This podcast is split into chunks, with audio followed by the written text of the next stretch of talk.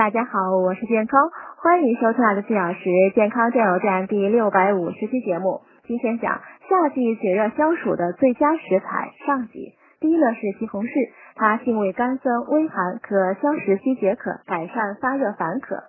取十颗小西红柿洗净，半个奇异果削皮切小块，及五百毫升低脂酸奶，放进果汁机搅打至带颗粒。可清热止渴、助降心火，并具健胃整肠功效。油脂呢，可提高茄红素的吸收力，可将五克黑芝麻。第二呢是莲藕，它性味甘寒，清热止渴，润肺滋阴。先取零点五钱莲子心，加六百毫升水，大火煮滚，再加三十克切成小块的莲藕，以小火去煮十分钟。最后呢，加入半颗去皮切成小块的水梨，酌量加冰糖调味，焖煮五分钟即可。可降火气，改善口干口臭，助清心安神入眠。